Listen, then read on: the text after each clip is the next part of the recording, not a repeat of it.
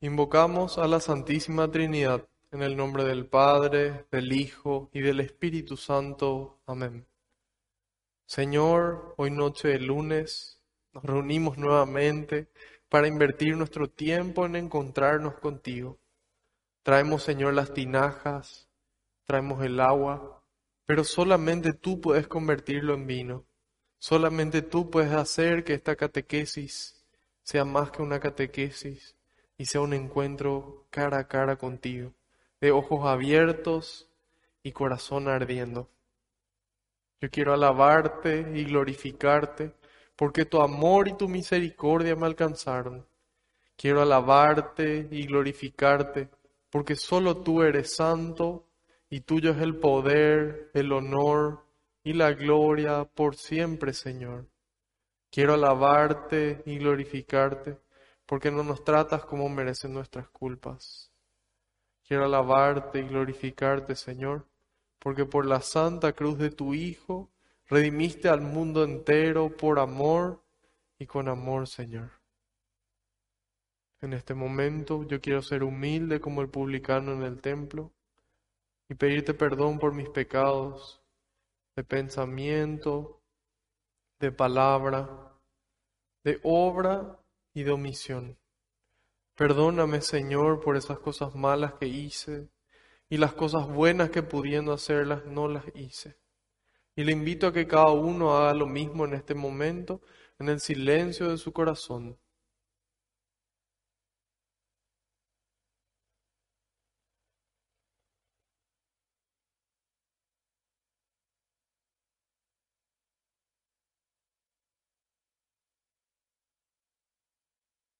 Te pido, Señor, que se cumpla tu palabra. Tú dijiste que donde dos o más se reúnan en tu nombre, ahí vas a estar vos presente, Señor. Y nosotros sabemos que aunque no te podamos ver, tú estás aquí entre nosotros. Contentísimo de que podamos invertir nuestro tiempo en esta actividad que nos puede santificar. Te pido Jesús que tú vayas por delante, que puedas allanar los caminos de nuestra mente y nuestro corazón, para que esta semilla que se va a sembrar, que es tu palabra, pueda dar fruto y fruto en abundancia. En algunos el 30, en otros el 60 y en otros el 100%, Señor. Frutos de amor, frutos que permanezcan en cada persona que los reciban. En este momento, Señor, Pongo en tus manos cada pedido de oración que recibimos y cada intención que los aquí presentes y los que siguen de forma virtual tenemos en el corazón, incluso aquello que no nos animamos a pedir. También, Señor, en este momento nos despojamos, soltamos aquello que aprieta nuestro corazón y lo ponemos en tus manos junto con, junto con nuestras alegrías, nuestros sueños, nuestra vida completa y nuestras familias también. Y te pido, Señor, que tú lo recojas todo como siempre lo has hecho, con alegría y se lo entregas al Padre, para que Él nos conceda a cada uno esa gracia que estamos necesitando, a su debido tiempo y acorde a su voluntad Glorias y alabanzas sean dadas a ti por los siglos de los siglos. Amén. Ahora les voy a pedir que repitan después de mí esta invocación al Espíritu Santo. Espíritu Santo, vacíame de mí y lléname de ti hasta rebosar. Espíritu Santo, vacíame de mí y lléname de ti hasta rebosar. Espíritu Santo, vacíame de mí y lléname de ti hasta rebosar. Que así sea. Amén. Ahora quiero pedirles encarecidamente que en un momento de silencio puedan interceder por mí ante el Padre para que todo lo que transmita sea su voluntad con las palabras del Hijo y que sea el Espíritu Santo el que obre con intensidad en ustedes y en mí también.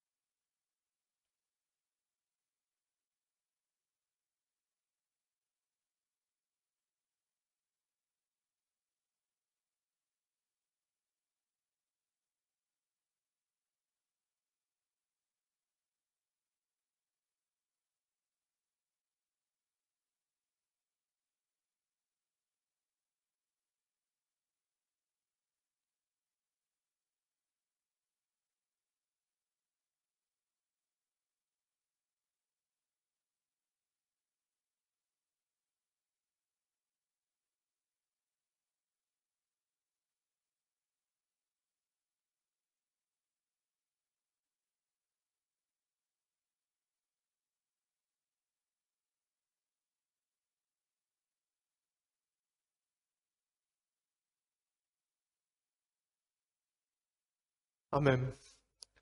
Muchas gracias. Vamos a arrancar hoy nuestra primera lectura con la primera carta de San Juan. Vamos a continuar con ella. Vamos a ir en el capítulo 2, desde el versículo 24 al 27. Esta primera carta de Juan está prácticamente al final del Nuevo Testamento. Vemos que el último libro es el libro del Apocalipsis Justo antes del libro del Apocalipsis están las tres cartas de Juan. Forman parte de las cartas católicas dirigidas a todo el universo católico y a comunidades católicas de aquel entonces, a esos primeros cristianos. Y va dirigida para nosotros hoy. Primera carta de Juan, capítulo 2, versículos del 24 al 27.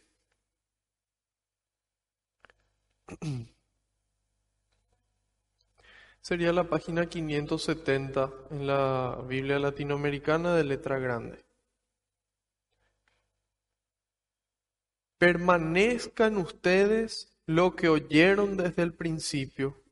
Si permanecen ustedes lo que oyeron desde el comienzo, también ustedes permanecerán en el Hijo y en el Padre.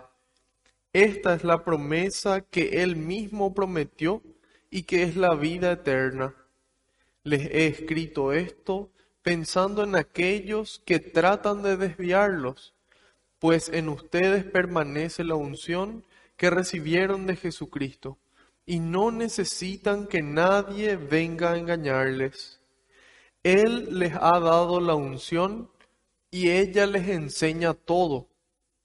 Ella es verdad y no mentira.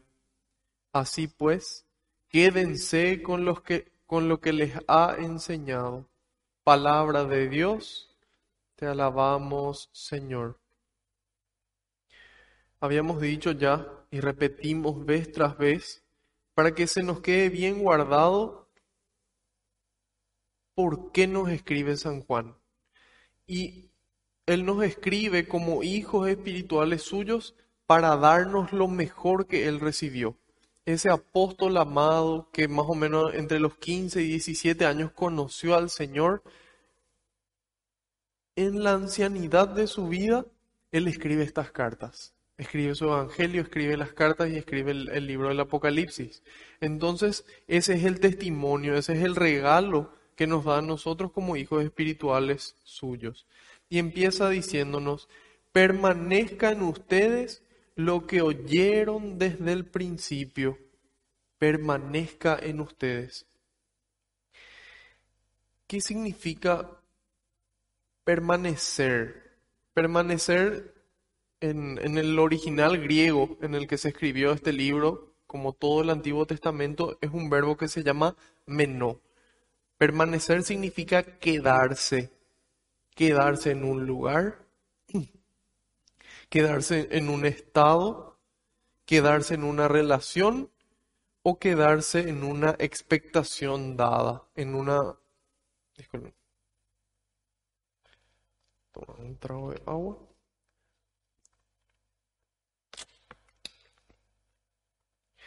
Menó quedarse en un lugar, en un estado, en una relación o en una expectación dada.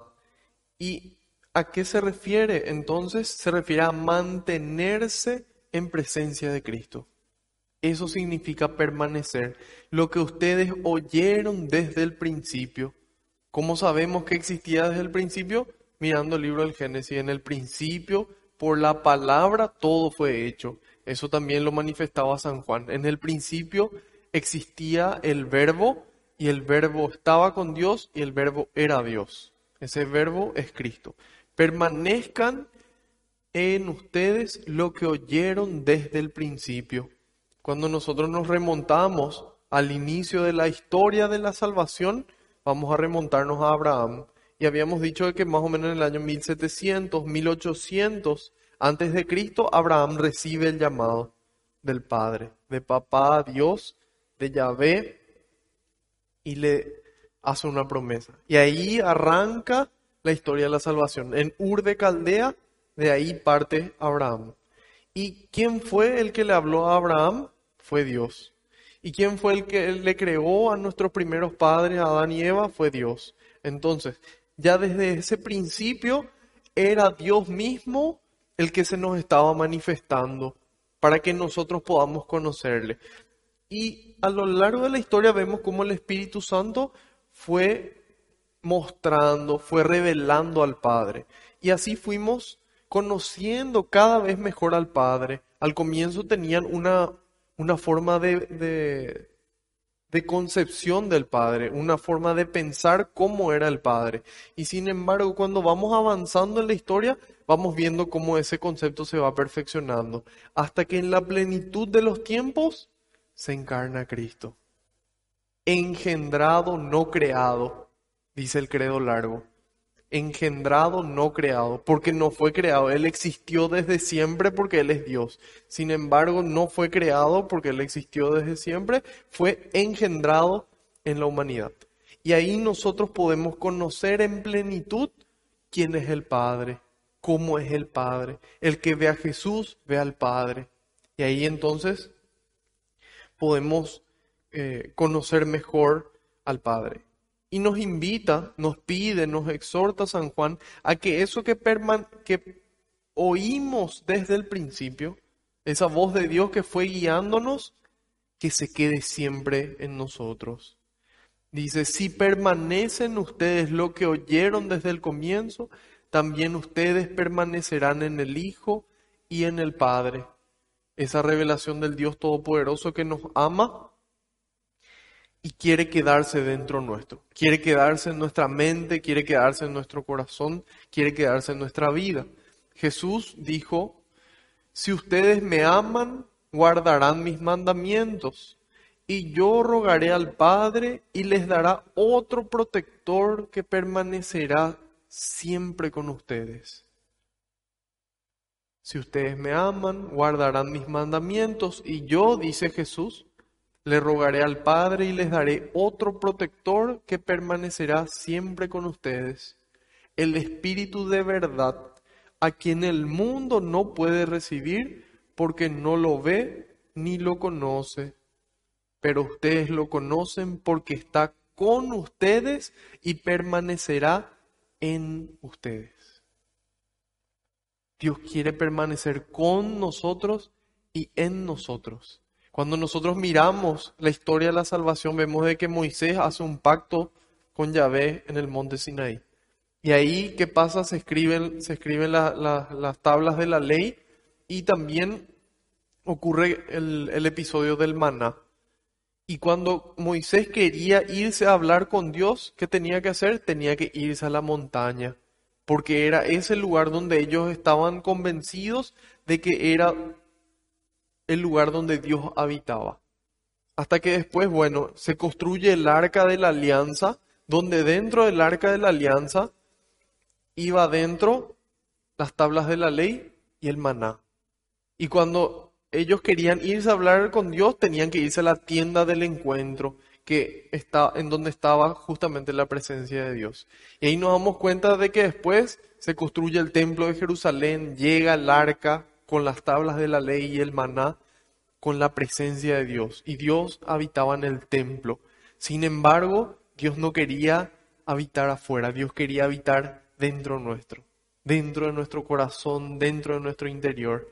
Y ahí está lo que, lo que San Agustín decía, tarde te amé, hermosura tan nueva y tan antigua.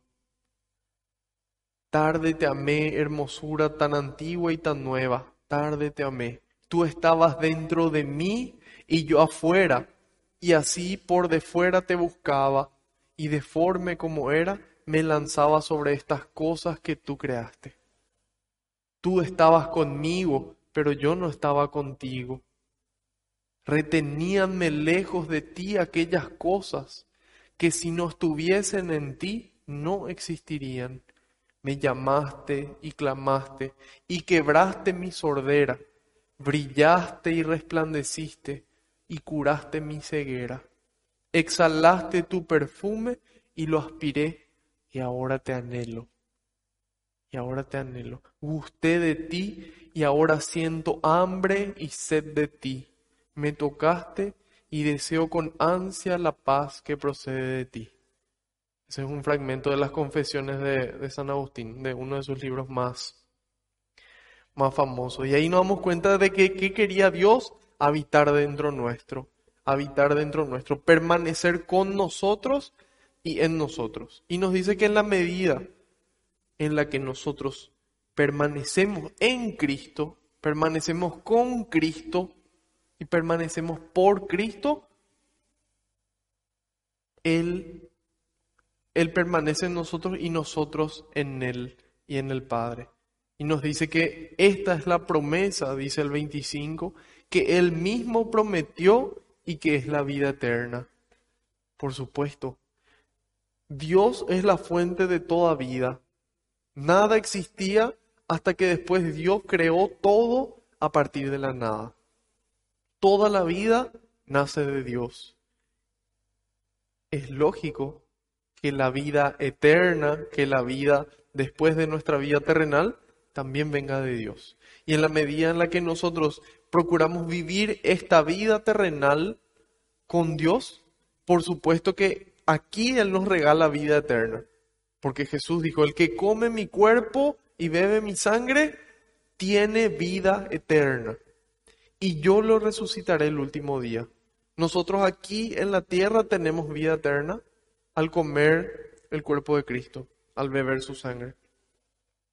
Y en la medida en la que nosotros permanecemos con Cristo, vivimos ya aquí parcialmente una parte del reino de los cielos. Y cuando nos toque partir, Él nos va a resucitar. Y por supuesto, si toda la vida quisimos compartir con Él, cuando nos toque partir de esta tierra, por supuesto que vamos a querer seguir compartiendo. Y ya no a través de un pan, ya no a través de, de, un, de una apariencia de pan, de una apariencia de vino, sino con Él, con su cuerpo glorificado. Y algún día nosotros vamos a tener también esos cuerpos glorificados. ¿Y en qué medida se va a dar eso? En la medida en la que Él permanece en nosotros. Dice que era permanecer, era mantenerse en un estado, mantenerse en esa presencia del Espíritu Santo, mantenerse en esa compañía de Cristo, mantenerse en esa amistad con Cristo. Y dice, esta es la promesa que Él mismo prometió y que es la vida eterna. Les he, escrito esto pensando en aquellos que tratan de desviarlos. Y nos damos cuenta como dos mil años atrás ya había personas que querían desviarles del camino. Había personas que o sin intención se iban por un camino equivocado o personas que intencionalmente se iban por un camino equivocado. Y generalmente uno, uno no va solo. Cuando uno va, estira a otras personas detrás suyo. Y San Juan nos escribe hoy año 2021, siglo XXI, les he escrito esto, dice, pensando en aquellos que tratan de desviarlos. Pues en ustedes permanece la unción que recibieron de Jesucristo y no necesitan que nadie venga a enseñarles. Y esta, este es un versículo muy peligroso, porque si yo quito de contexto esto, se convierte en un pretexto para hacer lo que yo quiera. Porque aquí dice, no necesitan que nadie venga a enseñarles. Sin embargo, es el mismo Espíritu Santo. Volvemos al Génesis.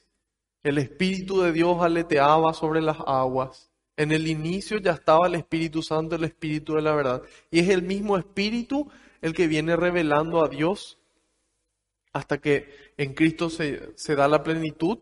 Y después el Espíritu continúa enseñándonos toda la verdad.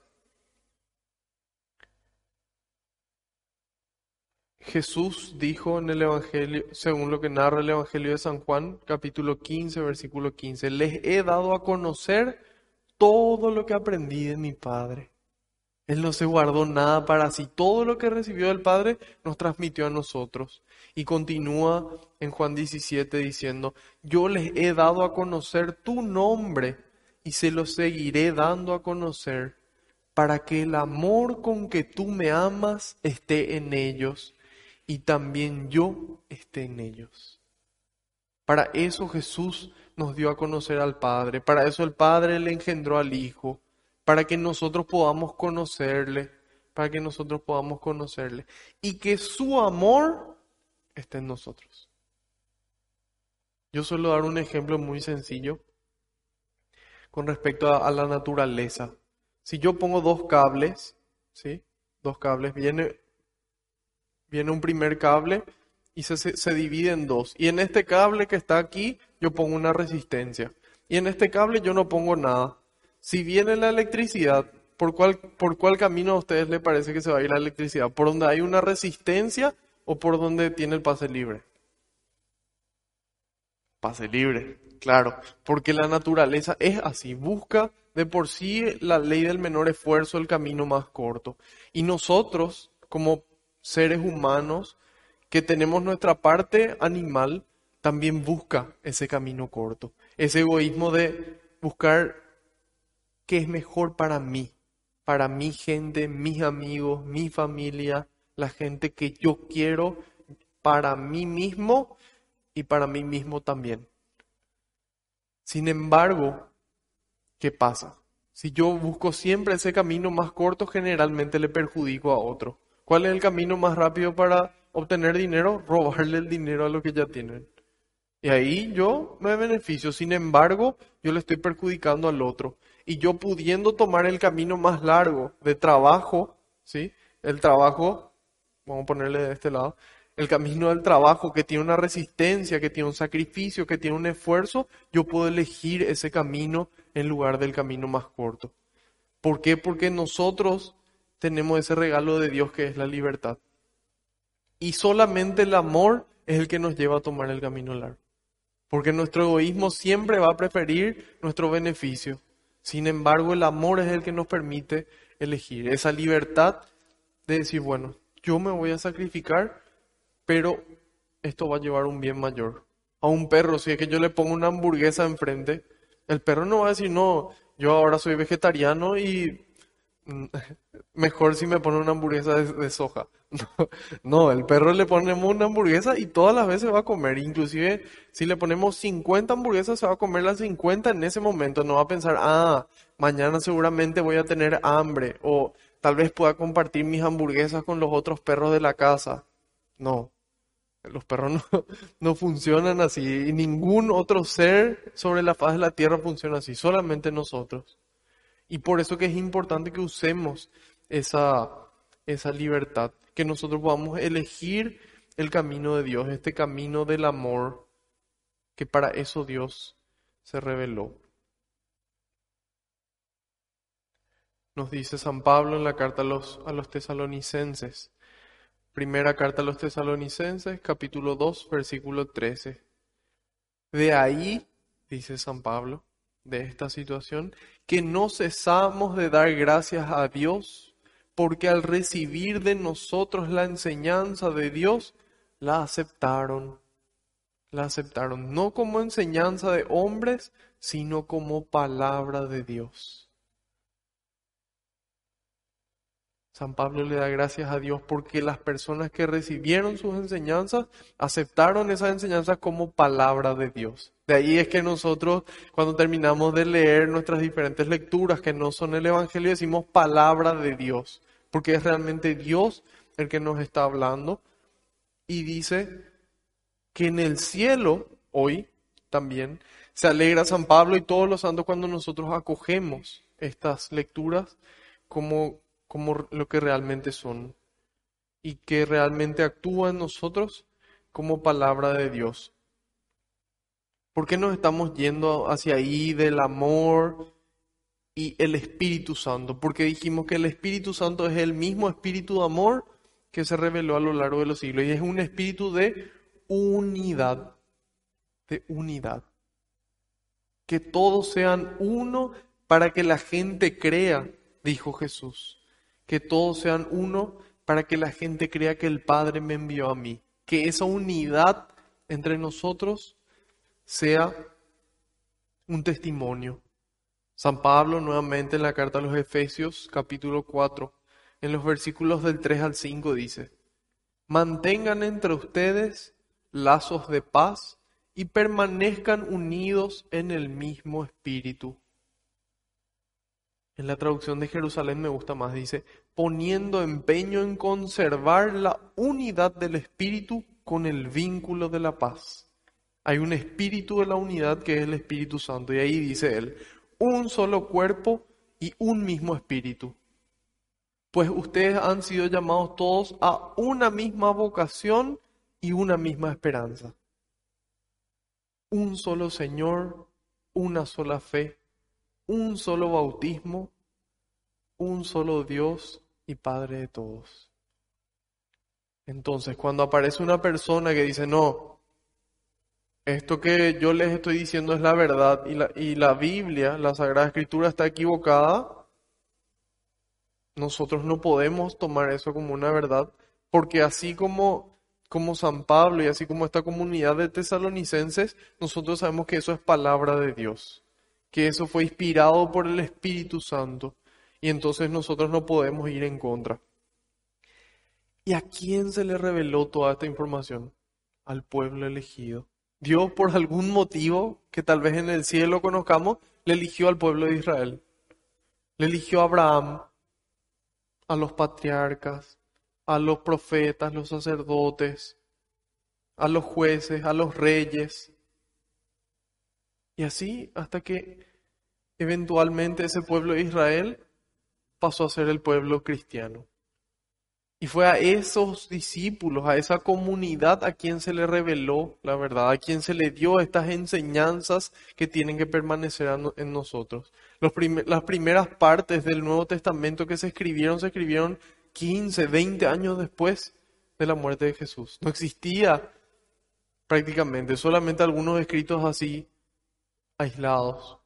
Y ahí nos damos cuenta de que es a esta comunidad a la que se le reveló la verdad. Es a esta comunidad a la que Dios le habló para que recibiendo esa palabra de Dios la lleve al mundo entero. Jesús dice en el Evangelio de San Marcos capítulo 3 versículos 13 y 14 dice, Jesús subió al monte y eligió a los que él quiso, dice. Se puso en oración y eligió a los que Él quiso para dos cosas. Para que estén con Él y enviarlos a predicar. Para esas dos cosas. Para estar con Jesús. Es ese estar con Jesús, es ese permanecer con Jesús el que nos lleva a la vida eterna. Es ese estar con Jesús el que nos llena de su amor.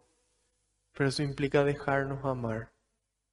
Eso implica bajar nuestras defensas. Eso implica darle tiempo y espacio.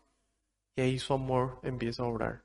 Y de esa forma nosotros vamos a, tener este espíritu de, de verdad que Jesús dijo. En adelante el Espíritu Santo, el intérprete que el Padre les va a enviar en mi nombre, les enseñará todas las cosas y les recordará todo lo que yo he dicho.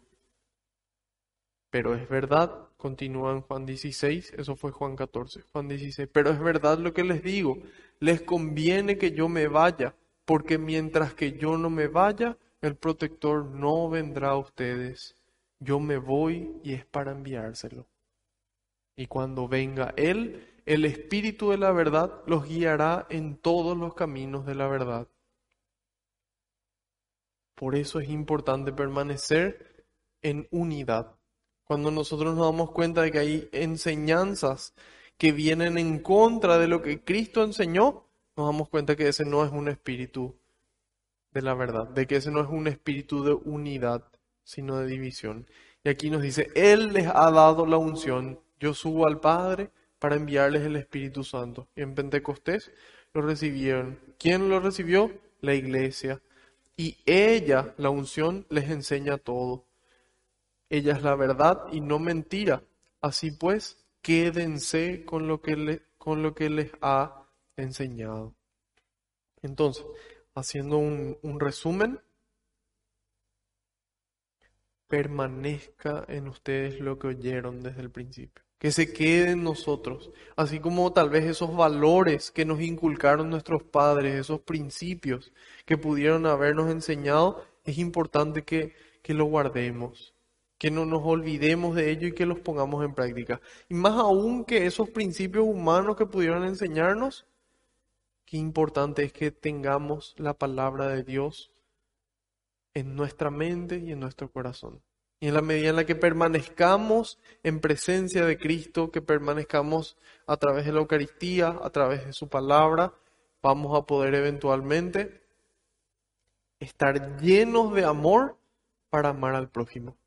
Y con todas esas obras de amor cargadas en nuestra mochila, partimos algún día para la vida eterna. Y a eso apuntamos, a no dejarnos engañar por personas que que no, que no enseñen acorde a lo que Cristo transmitió y a lo que Él quiso enseñar, no dejarnos guiar por eso, sino por lo que nuestra Santa Madre Iglesia nos guía siempre a la luz del Espíritu Santo. Y qué importante es entonces permanecer. Permanecer en esa amistad con Cristo, permanecer en esa presencia de Cristo y que el Espíritu Santo permanezca en nosotros, que sea el que reine en nuestra casa, que sea el que nos oriente cada día para poder actuar y finalmente así construir el reino de Dios aquí en la tierra. Vamos a, a pasar con esto en mente al Evangelio de San Juan. Vamos a ver hoy el capítulo número 4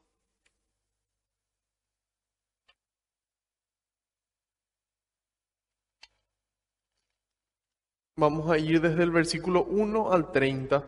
Como ya habíamos anunciado, vamos a, estar conociendo un poco más y profundizando en el encuentro entre Jesús y la samaritana. Antes de esto habíamos dado, habíamos visto el último testimonio de Juan el Bautista y cómo él daba testimonio de Jesús. Hoy vamos a, ver, como ya mencionamos, el encuentro con Jesús y la samaritana y las, las consecuencias que tiene un encuentro con Cristo.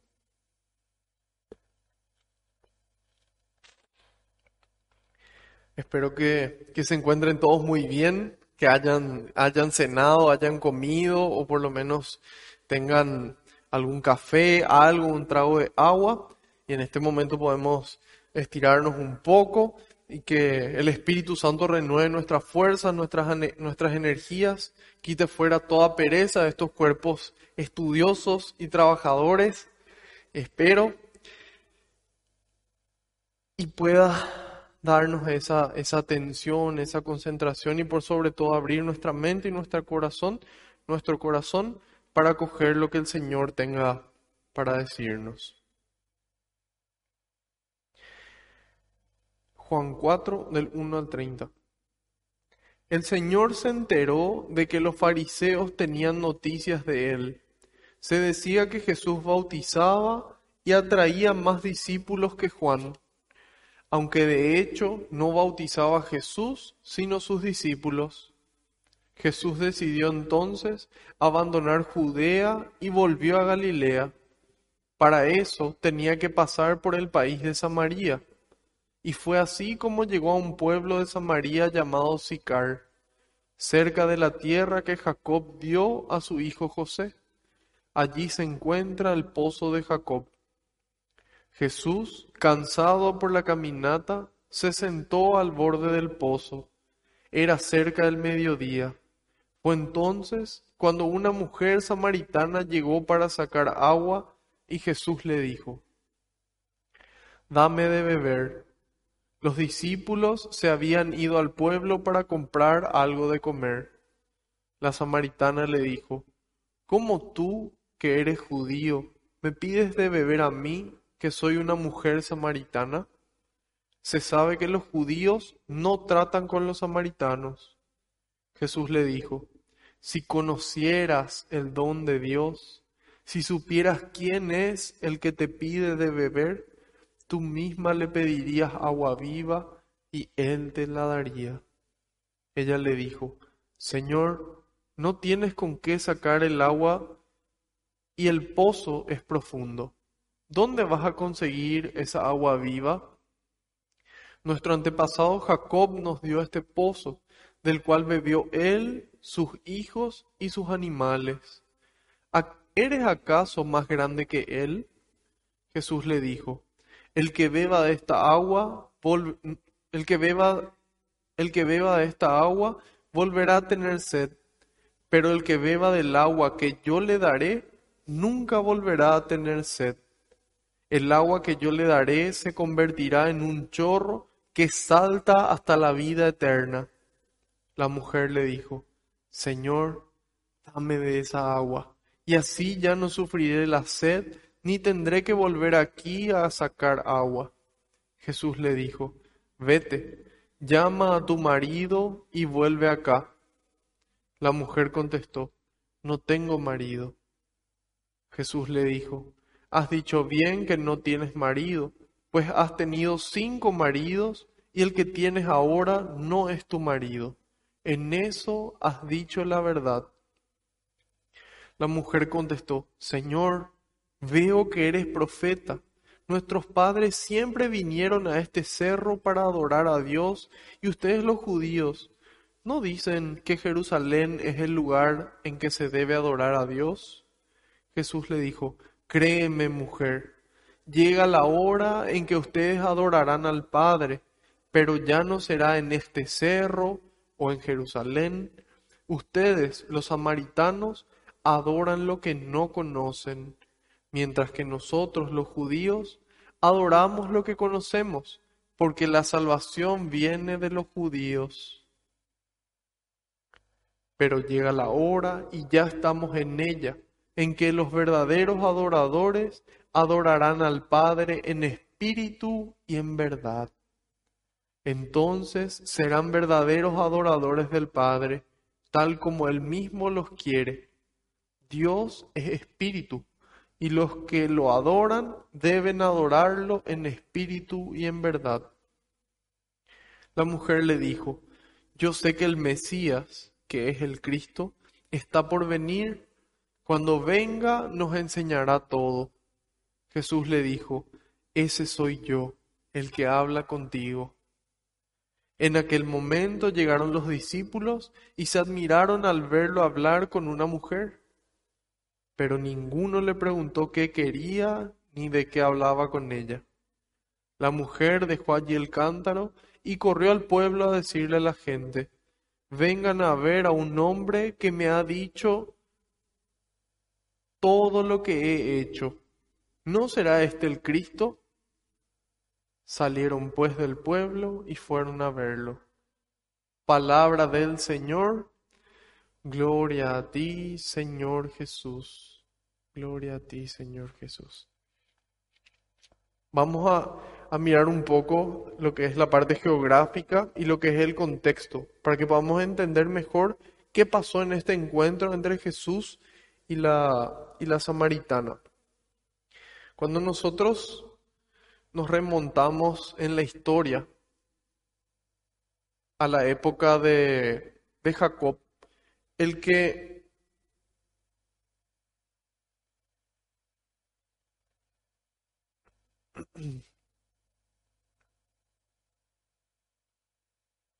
Bueno, eh, comenzamos con el llamado de Abraham. Abraham tuvo a su hijo Isaac, Isaac le tuvo a Jacob.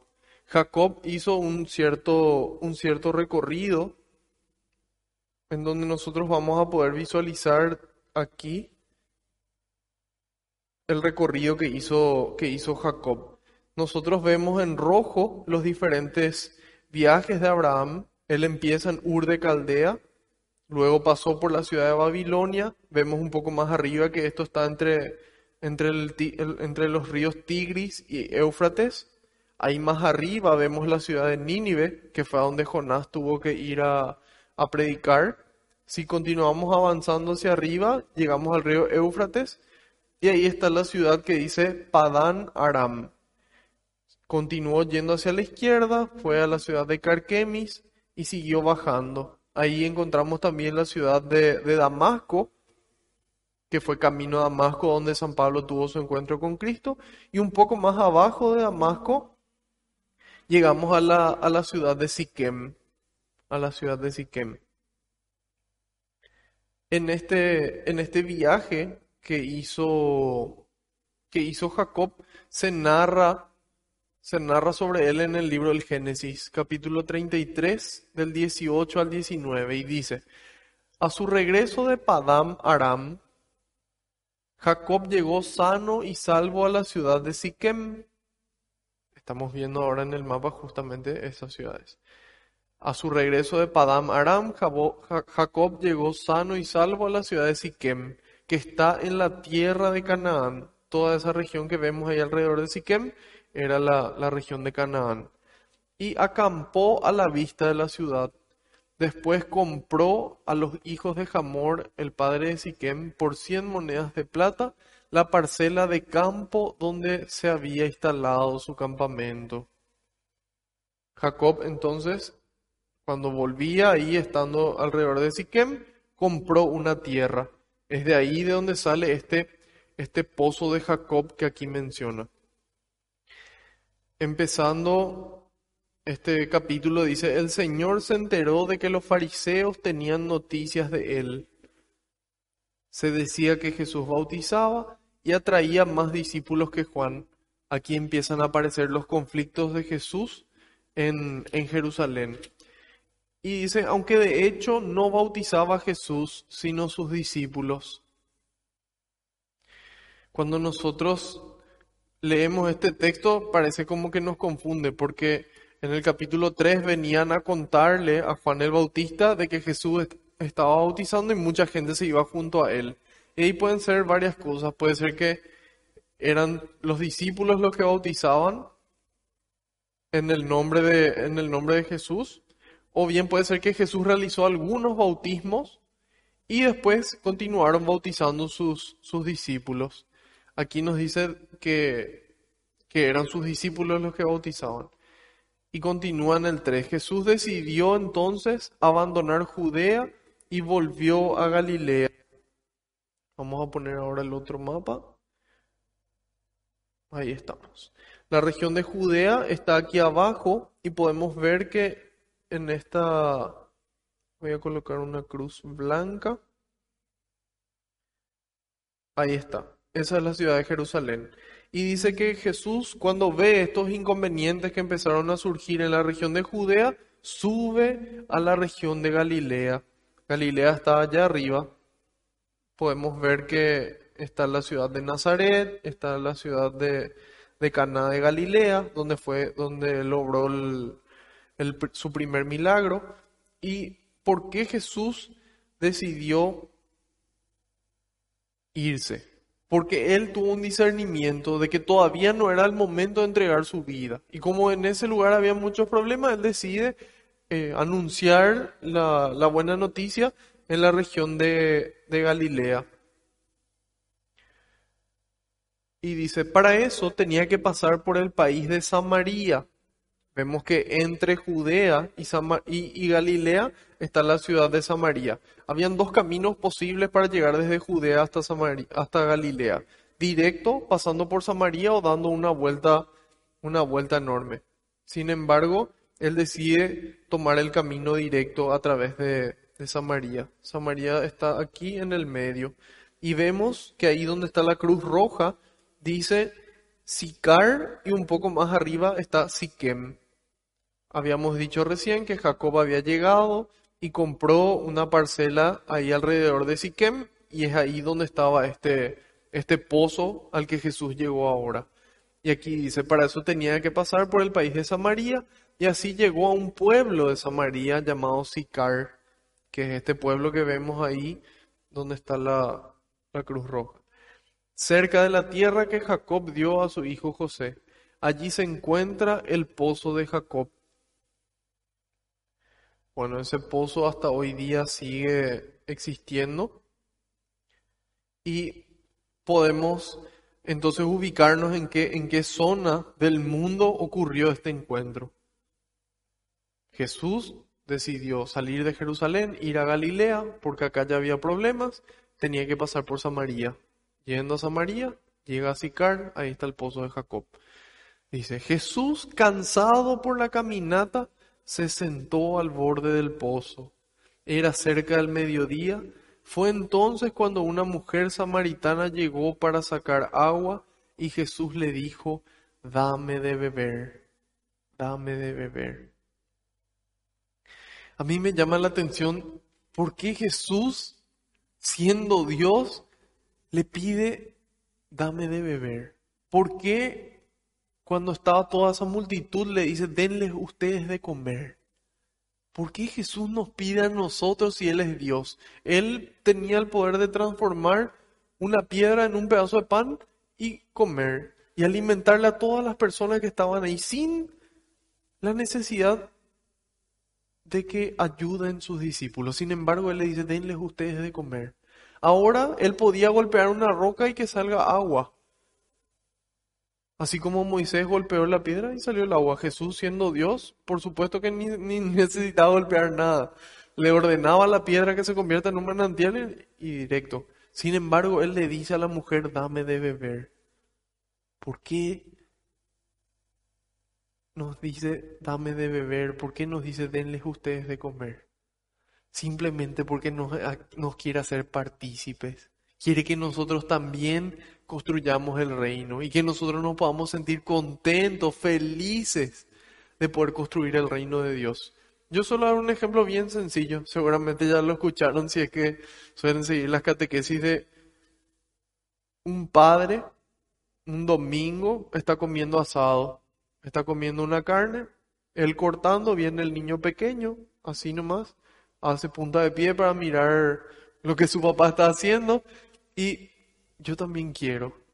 ¿Y qué hace el papá? Le sienta al niño en su regazo y él mismo mueve los cubiertos y el niño se siente contento, siente que también pudo aportar, que pudo hacer algo, se siente útil y se siente amado por su papá.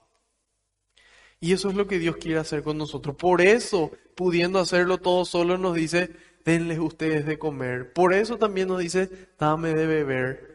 Y para que podamos salir de ese egoísmo que decíamos, de yo, yo, yo, y verle al otro.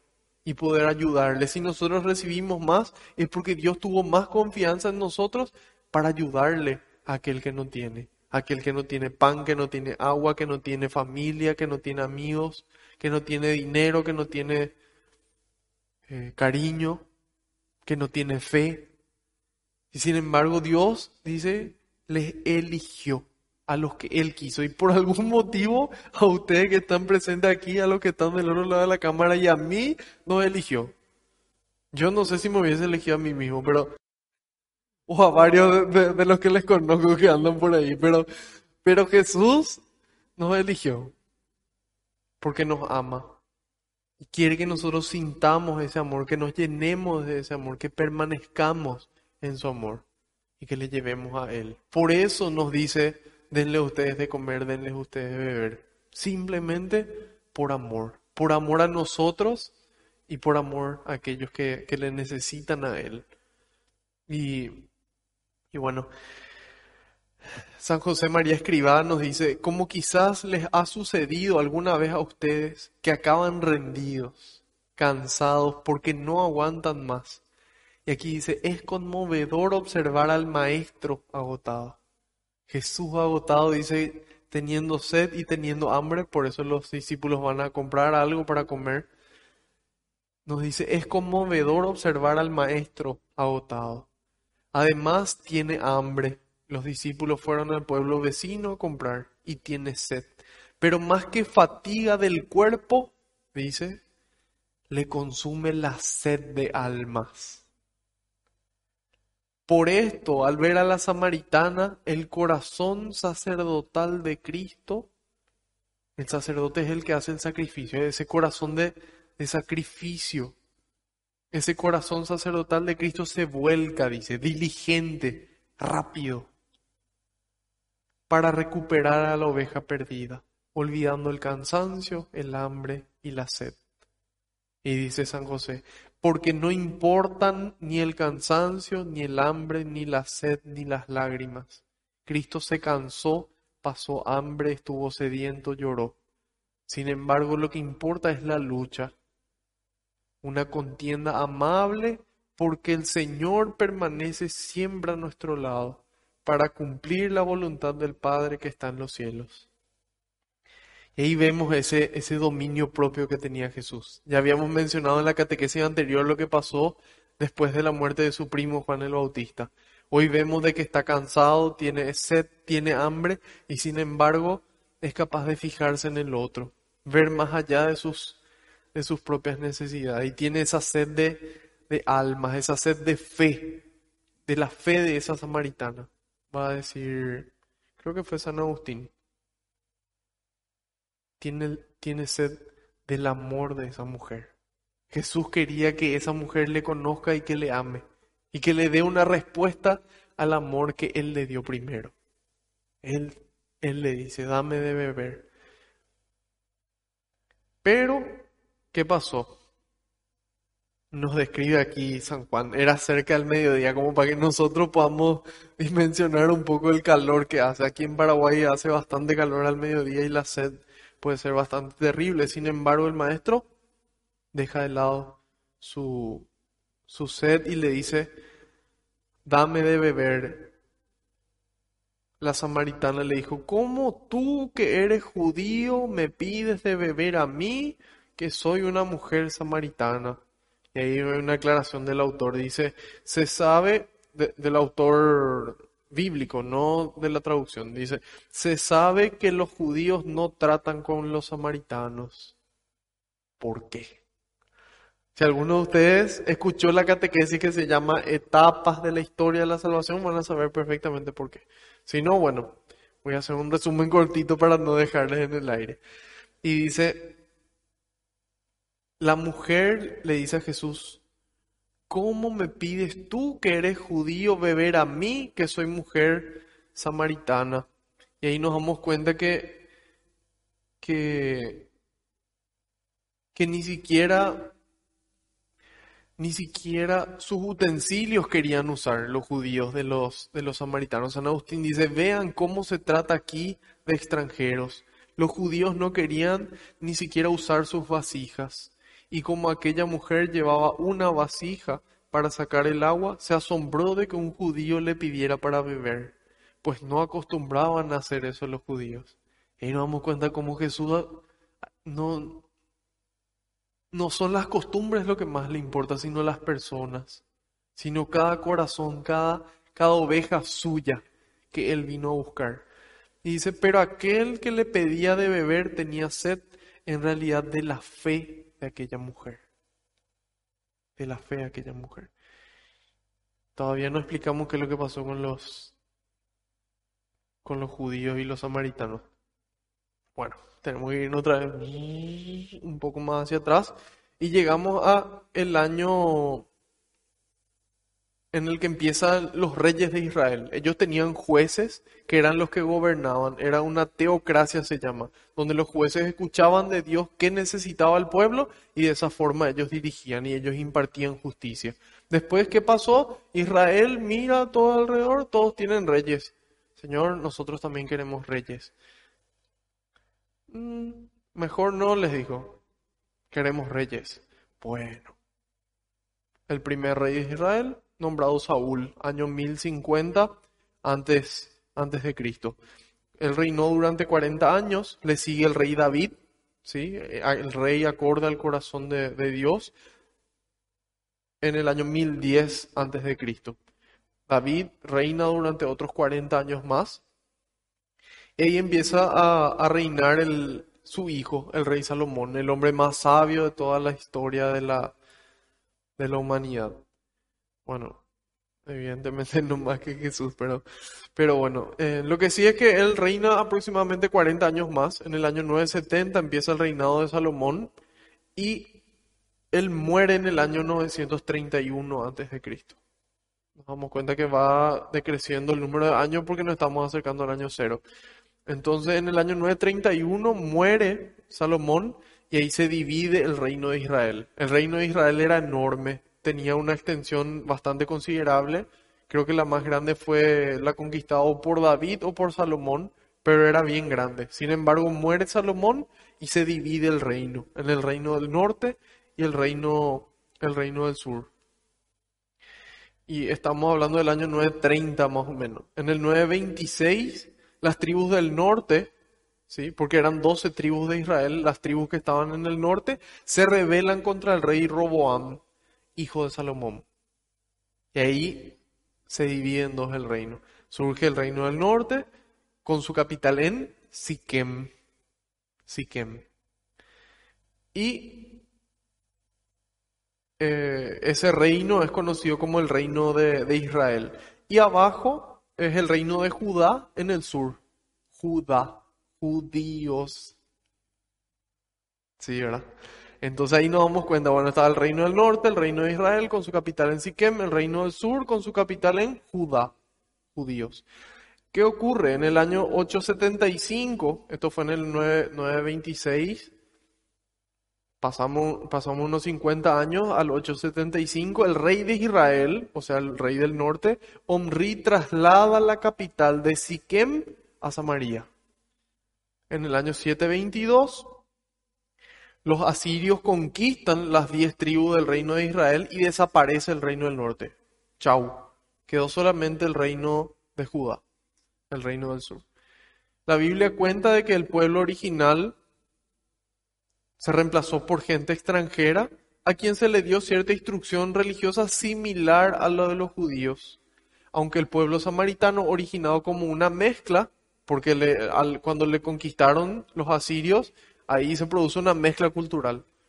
Y ellos, sin embargo, se, eh, se guiaban por la Torah. La Torah es, es la ley, que sería el Pentateuco, los primeros cinco libros de la Biblia. ¿sí? Génesis, Éxodo, Levítico, Números y Deuteronomio. Eso ellos tomaban como palabra de Dios. Sin embargo, lo que eran los profetas, los salmos, ya no.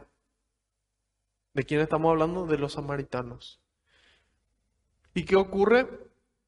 Bueno, los judíos que se quedaron en el territorio de Israel después de la destrucción de Samaria en el 722 se habían mezclado también con unos, con unos colonos. Sin embargo, eh, el cisma, es decir, la división, se, se dio en la época de Nehemías, siglo V antes de Cristo, y se radicalizó cuando los samaritanos construyeron en el monte Garizim un templo en honor del Señor Dios de Israel. Creo que fue Elí el que construyó el templo en, en Garizim. Entonces habían dos templos. Estaba el templo de Jerusalén y el templo de Garizim. Y ahí nos damos cuenta de que eso ya produjo una ruptura mucho, mucho mayor. Sin embargo, ¿qué ocurrió? en el año 587 es donde, donde terminan de arrasar ah, al pueblo judío. Terminan de arrasar y son exiliados a Babilonia. Habíamos visto en el mapa en qué parte estaba, estaba Babilonia. Aquí abajo vemos que está donde está Siquem, Betel, eso sería Samaria. Un poco más abajo vemos el monte de Lebrón. Toda esa zona es lo que era el reino de Judá. Y fueron exiliados a Babilonia, es decir, al otro lado del continente. Y esto, este fue, este fue la, la- peor época para los judíos. Fue lo más triste que le sucedió en toda, en toda su historia. ¿Por qué? Porque esa promesa que había recibido Abraham de tierra que emana leche y miel y de descendencia, chau, perdieron la tierra. ¿Y qué ocurre? Que en el año 538 aproximadamente, el rey Ciro de los persas conquista el imperio que ahí reinaba. Y le dice, bueno, ustedes pueden volver a, su territorio. Vuelven otra vez los judíos a la tierra prometida y deciden reconstruir el templo. Deciden reconstruir el templo. Y en Esdras, en el libro de Esdras, capítulo 4, encontramos qué pasó. Los judíos querían, querían reconstruir y, y bueno, eh, los judíos del reino de Judá, vinieron los samaritanos y se ofrecieron a ayudarle. Sin embargo, los judíos le dijeron, no, ustedes se mezclaron, ustedes creen cualquier cosa y no le dejaron ayudar en la, en la reconstrucción del templo. Zorobabel, Josué eran, eran parte del reino de, de Judá y le dijeron que no. Y ahí, ahí bueno, eh, se empezó a, a agrandar la enemistad y los samaritanos se opusieron a la reconstrucción del templo y a que se levanten de vuelta las murallas de Jerusalén, que era lo que mantenía segura. Los samaritanos dicen, no, nosotros no, no queremos más. Le íbamos a ayudar y en vista de que no quieren, se, se opusieron. Y durante la, la época de la influencia siria, Siria, siglo II, según Fla- Flavio Josefo, que es un historiador judío, si no me equivoco, dice que los samaritanos le pidieron a Antíoco que dedicara su templo de Garizim al dios griego Zeus Zenios. El rey judío Juan Hircano lo destruyó y con él dejó abierta una herida que ya no se iba a cerrar. Los samaritanos se consideraron a sí mismos los legítimos continuadores de la fe judía y mantuvieron tradiciones muy antiguas. Y esta es la historia de qué pasó entre los judíos y los samaritanos y por qué no se hablaban. Y ahí nos damos cuenta que todo empezó con la división del reino, después se rebelaron contra los de fueron conquistados, exiliados, se mezclaron las poblaciones, quisieron reconstruir el templo, no les dejaron, ellos ya tenían su templo en Garizim, otro templo en Jerusalén. No se hablan, enemigos, y, aparte de eso, la parte de fe tampoco concuerdan, porque como les dije, los samaritanos solamente la Torá, solamente el Pentateuco, y los judíos sí eh, creen que toda la, todo el Antiguo Testamento es palabra de Dios. Y entonces, ¿de quién estaba más cerca de la verdad? Los judíos, porque ellos, ellos tenían a los profetas y a los salmos que también consideraban como, como verdad.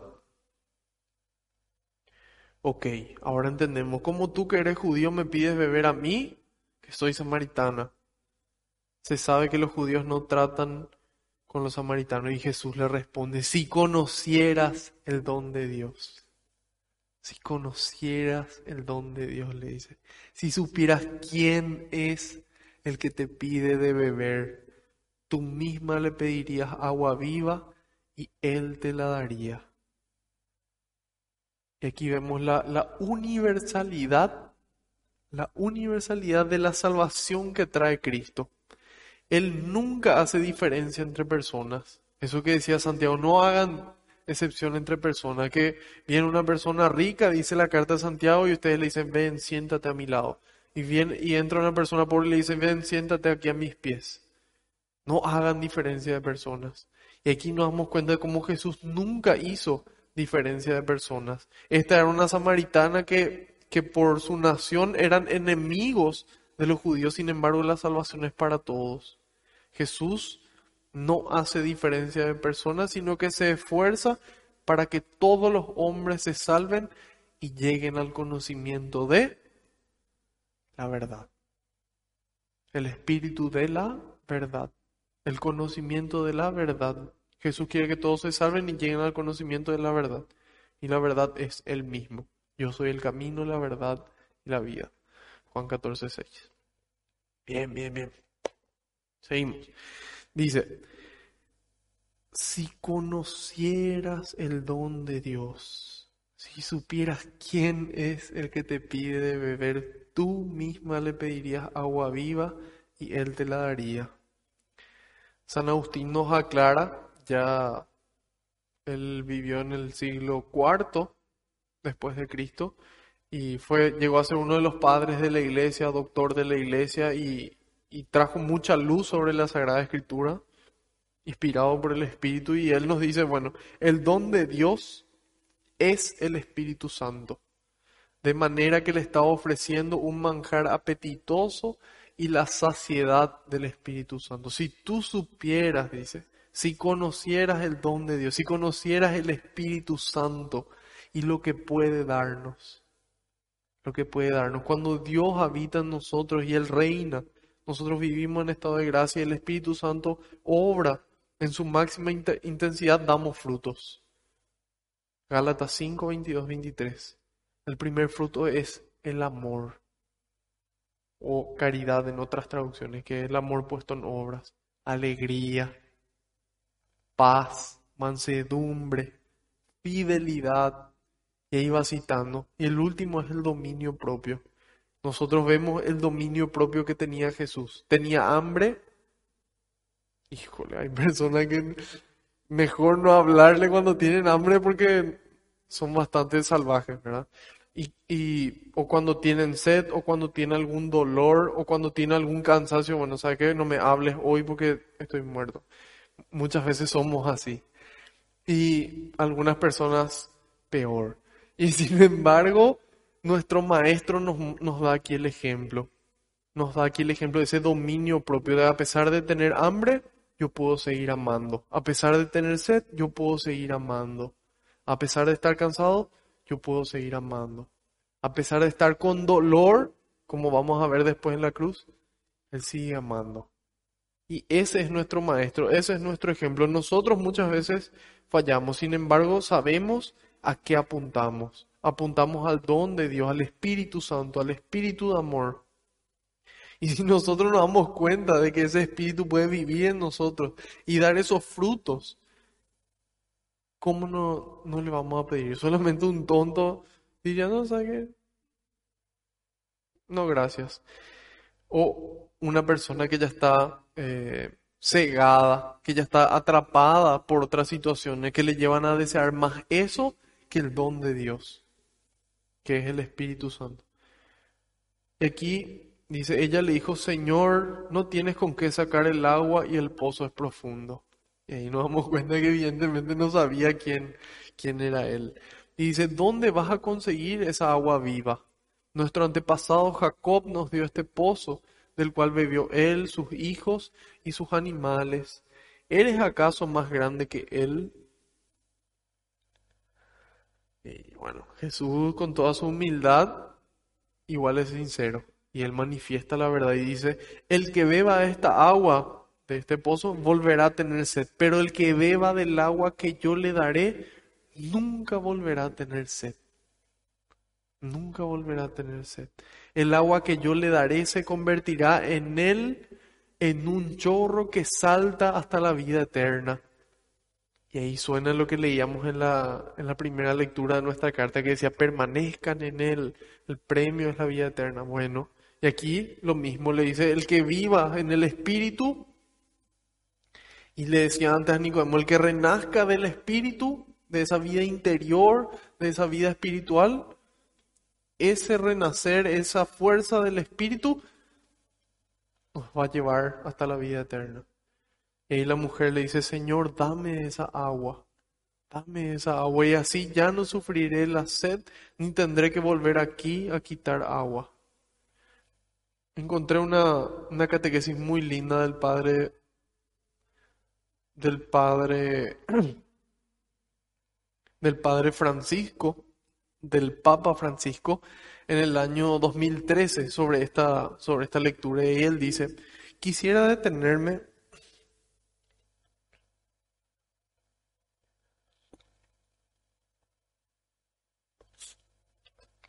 Él dice, quisiera detenerme sobre todo en el hecho de que el Espíritu Santo es el manantial inagotable de la vida en nosotros.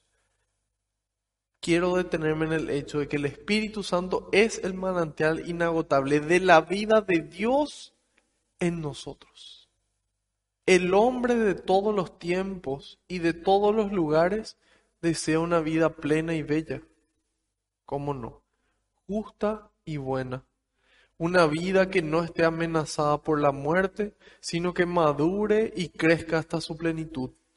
El hombre, dice el Papa, es como un peregrino atravesando los desiertos de la vida.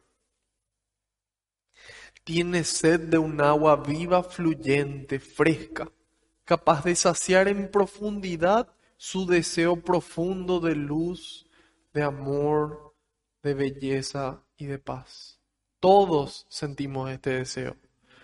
Y Jesús nos dona esta agua viva, nos regala esta agua viva sin merecerlo y sin ninguna, sin ninguna, sin ninguna condición. ¿Y qué dice?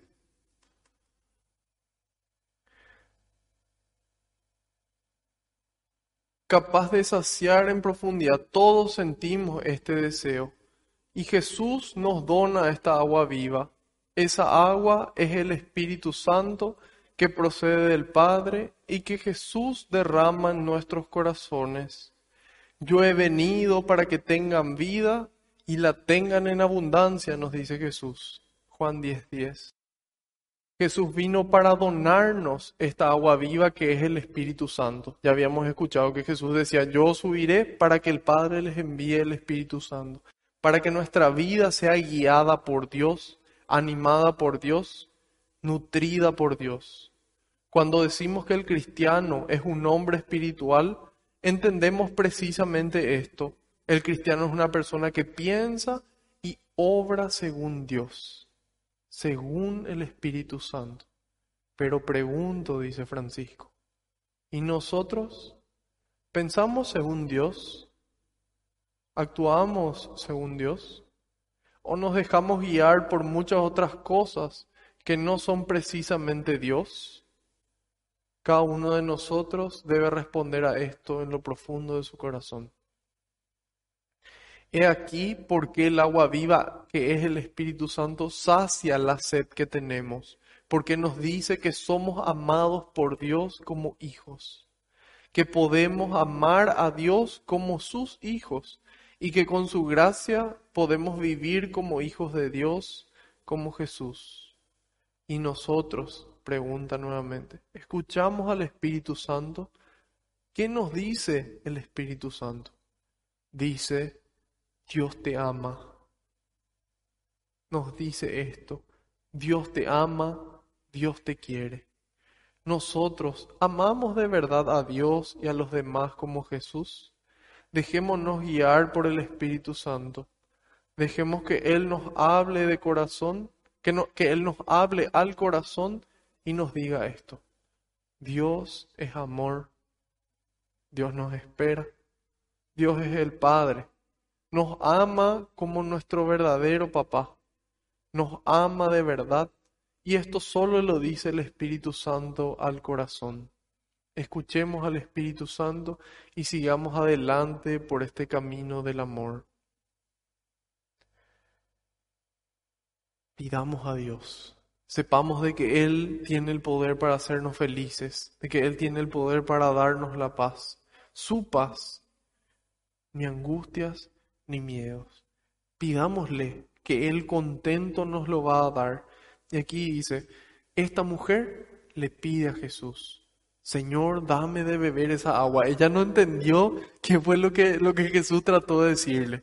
Muchas veces nosotros tampoco entendemos qué es lo que Dios nos quiere decir con lo que pasa en nuestras vidas. ¿Por qué Dios permite esto en mi vida? ¿Por qué Dios me, me regaló este don o este talento? Y entonces yo le pido al Espíritu Santo ese entendimiento. Y ahí Dios va a poder revelarnos, darnos ese, ese entendimiento claro de qué es lo que ocurre. Y ahí la mujer le dijo eso. Y ahí Jesús en el 16 le dice, vete, llama a tu marido y vuelve acá. La mujer contestó, no tengo marido. Jesús le dijo, has, has dicho bien que no tienes marido, pues has tenido cinco maridos y el que tienes ahora no es tu marido. En eso has dicho la verdad. Y aquí podemos ver cómo Jesús nos conoce a la perfección. Él conoce nuestra vida, conoce nuestros pensamientos, conoce nuestros sentimientos, nos conoce a nosotros mejor que nosotros mismos. Conoce nuestra mente, conoce nuestro corazón. Y, y bueno, ¿qué es lo que Él busca? Él busca que nosotros nos conozcamos a nosotros mismos, que nosotros sepamos cuál es nuestra realidad ante sus ojos. Y por eso le hace por eso le da esa instrucción y le dice anda a a tu marido, porque eh, muchas veces nos olvidamos de cómo estamos viviendo. Y sin embargo Jesús, ¿qué es lo que busca? Él quiere transformar, Él quiere santificar nuestra realidad. Pero para poder realizar eso, primero tenemos que conocer. Primero tenemos que conocer quiénes somos, quién soy yo, quién sos vos y quién es Él. Y ahí Él empieza a, a poder obrar. Y la mujer le dice, no tengo marido. Jesús le dice, has dicho bien que no tienes marido, pues has tenido cinco maridos y el que tienes ahora no es tu marido. Un solo marido hay ante los ojos de Dios, aquel que fue celebrado y aprobado ante los ojos de Dios. Uno después puede divorciarse civilmente, casarse todas las veces que quiera, sin embargo, ante los ojos de Dios una sola persona va a ser su esposo, una sola persona va a ser su esposa hasta que la muerte los separe. Y es importante que, notemos que Jesús le dice eso. Has tenido cinco maridos, el que tienes ahora no es tu marido, pero sí hay otro que es. Y dice, en eso has dicho la verdad. La mujer contestó, Señor, veo que eres profeta. Nuestros padres siempre vinieron a este cerro para adorar a Dios y ustedes los judíos no dicen que Jerusalén es el lugar donde se debe adorar a Dios. Y ahí vemos lo que habíamos dicho en el monte Garizim, los samaritanos, en Jerusalén los judíos. Y, y ella dice, yo veo que eras profeta, pero esta duda tengo. Y le presenta a Jesús su duda. Y le pregunta, sabiendo de que Él tiene la respuesta, de que Jesús tiene esa sabiduría para poder respondernos. Y en la medida en la que nosotros perseveramos en nuestra pregunta, vamos entendiendo qué es lo que Dios tiene para decirnos. Y aquí algo muy importante, dice, Señor, veo que eres profeta. La mujer al encontrarse con Jesús nota por sus palabras y por sus obras que es un profeta. Y así también tiene que ocurrir con nuestras vidas. Nosotros desde el bautismo fuimos consagrados como sacerdotes, profetas y reyes. Profeta es el que anuncia la palabra de Dios y el que denuncia lo que está mal. Y esa tiene que ser nuestras vidas. Tiene que llevar a que la gente note que somos profetas. Y ahí, y ahí bueno, Jesús le responde, Jesús le dijo, créeme mujer, llega la hora en que ustedes adorarán al Padre, pero ya no será en este cerro o en Jerusalén. Es decir, ya no va a ser una adoración física, porque cuando nosotros leemos el Antiguo Testamento, eh, la palabra que se utilizaba en hebreo era shahá, que indicaba una actitud que significaba postrarse, arrodillarse. Era una actitud más bien física. Y la adoración consistía en rendirle culto a Dios. Había un culto público y un culto privado. Esa era la, adoración. Y aquí Jesús aclara que la adoración verdadera no es una actividad física, también se manifiesta con parte del cuerpo, pero que es una actividad del espíritu. Y dice, ustedes los samaritanos adoran lo que no conocen. ¿Por qué? Porque ¿quién anunció parte de lo que ellos no conocen? Los profetas y lo que se anuncia en los salmos. Pero como ellos no creen de que eso es verdad, entonces no, no podía solucionar.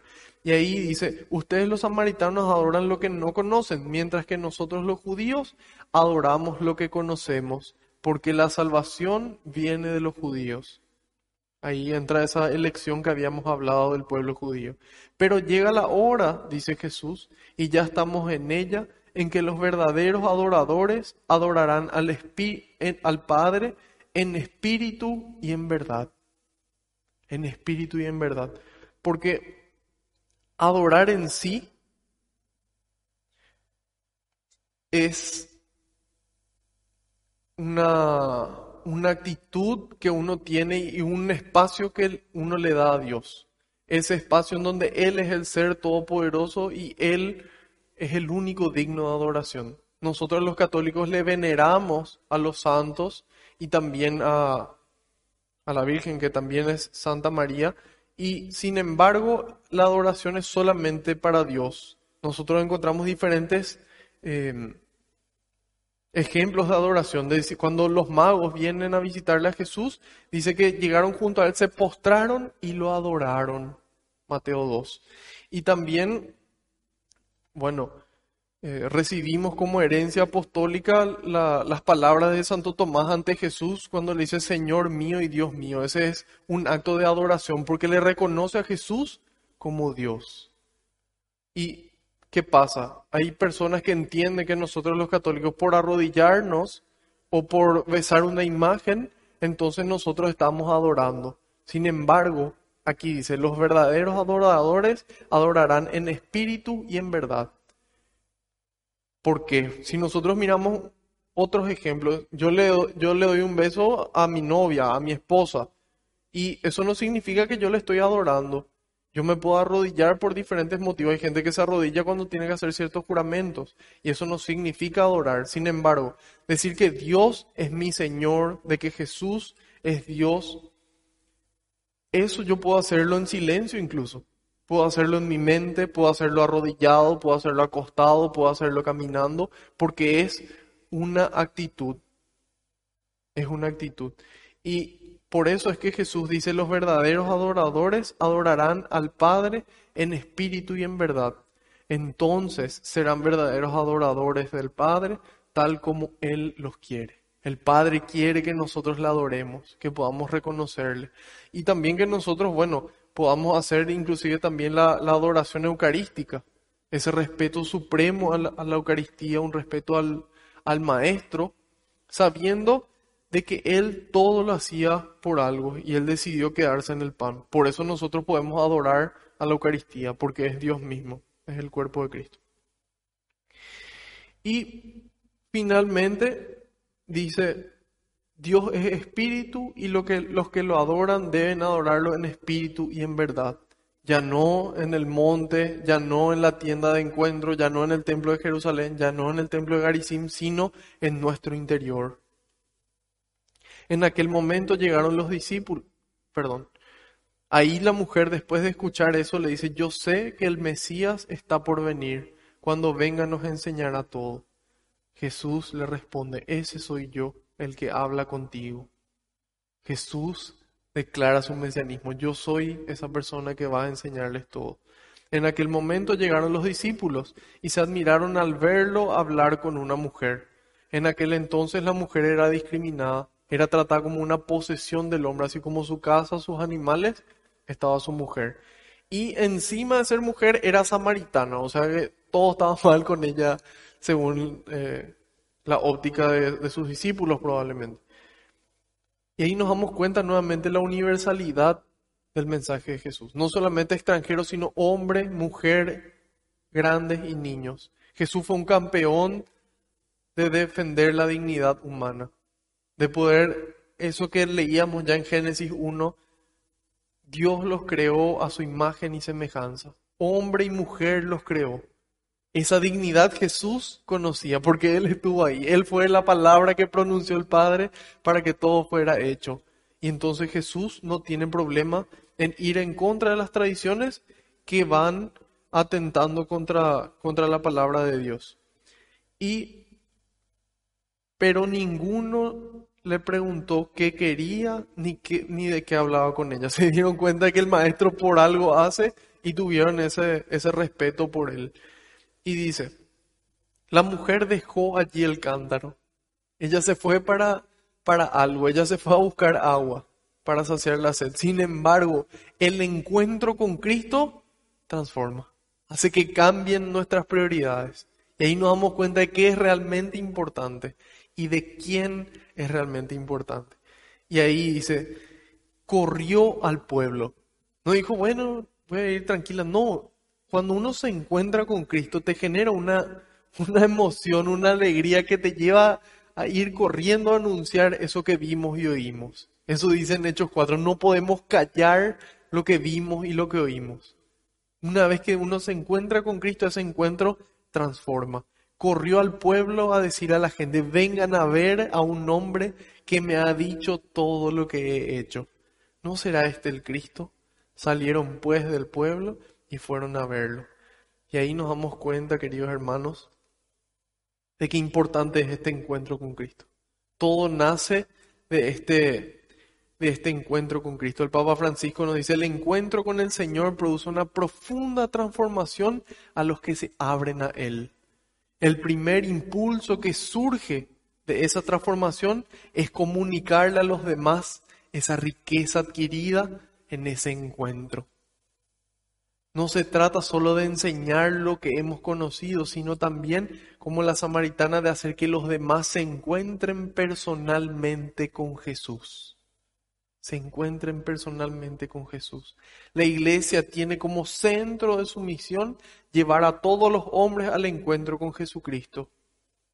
Ella está llamada a anunciar que Cristo vive realmente que es el Hijo de Dios, que se hizo hombre, murió y resucitó, es el único Salvador de todos los hombres y de todo hombre, y que como Señor de la historia continúa operando en la iglesia y en el mundo por medio de su Espíritu hasta la consumación de los siglos. ¿Y dónde entonces podemos encontrar a Jesús? Yo agrego en la oración. La oración, dice San Agustín, es el encuentro de la sed de Dios con la sed del hombre. En la oración se encuentra la sed de Dios con la sed del hombre. ¿Y Dios de qué tiene sed? De que el hombre tenga sed de él. Eso dice San Agustín. Y por eso es importante este encuentro. Este encuentro con Cristo en la oración.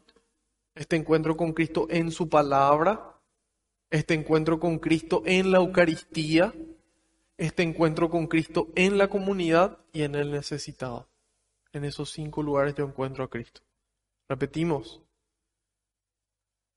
en la oración, en su palabra, en la Eucaristía, en la comunidad y en el necesitado. Ahí nosotros encontramos a Cristo. Y finalmente, para, para ir cerrando, vemos las actitudes de Jesús. Primero, la prudencia. Él se da cuenta que en Jerusalén iba a haber problemas.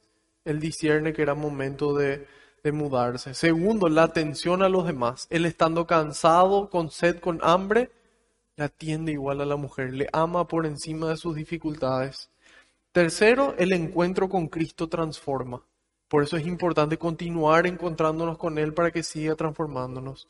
Y finalmente, en ese encuentro Él nos renueva y nos, nos transforma a su imagen y semejanza. Entonces vamos a darle gracias a Dios por poder reunirnos nuevamente hoy y vamos a pedirle que envíe más obreros a la viña porque la cosecha es grande y los trabajadores son pocos. Te pedimos Jesús que podamos tener un poco más de tu prudencia, un poco más de tu disponibilidad y atención a los demás. También te pedimos Señor que podamos darte prioridad y encontrarnos contigo para que llenos de ti te llevemos a todos los pueblos. Salgamos corriendo, llenos de alegría y de amor, a llevar tu presencia. Te decimos todos juntos, Padre nuestro que estás en el cielo, santificado sea tu nombre, venga a nosotros tu reino, hágase tu voluntad en la tierra como en el cielo. Danos hoy nuestro pan de cada día, perdona nuestras ofensas, como también nosotros perdonamos a los que nos ofenden. No nos dejes caer en la tentación y líbranos del mal. Amén. Gracias Madre Santa por ser también ejemplo de prudencia y de encuentro frecuente con tu Hijo, de llevarle a Él a todas partes. Dios te salve María, llena eres de gracia, el Señor es contigo, bendita tú eres entre todas las mujeres, y bendito es el fruto de tu vientre Jesús. Santa María, Madre de Dios, ruega por nosotros los pecadores, ahora y en la hora de nuestra muerte. Amén. Haciendo caso al pedido del Papa, rezamos a San Miguel Arcángel. San Miguel Arcángel, defiéndenos en la batalla, sé nuestro amparo contra la perversidad y acechanzas del demonio. Reprímale Dios, pedimos suplicantes, y tú, príncipe de la milicia celestial, arroja al infierno con el divino poder a Satanás y a los demás espíritus malignos que andan dispersos por el mundo para la perdición de las almas. Amén. Gloria al Padre, al Hijo y al Espíritu Santo, como era en el principio, ahora y siempre, por los siglos de los siglos. Amén. Alabado sea Jesucristo, sea por siempre bendito y alabado. Que la paz y la alegría del Señor nos acompañen a todas partes. En el nombre del Padre, del Hijo y del Espíritu Santo. Amén. Otro lunes más, otro lunes más, queridos hermanos. Les doy gracias por invertir su tiempo en encontrarse con el Señor. Y si es que esta catequesis fue de bendición para ustedes, no duden en difundirla. Si ya la están viendo desde YouTube, puedan darle me gusta y también suscribirse al canal y así ayudan a la difusión del Evangelio. Vamos a encontrarnos el próximo lunes a la misma hora por el mismo canal, Dios mediante y por delante. Buenas noches.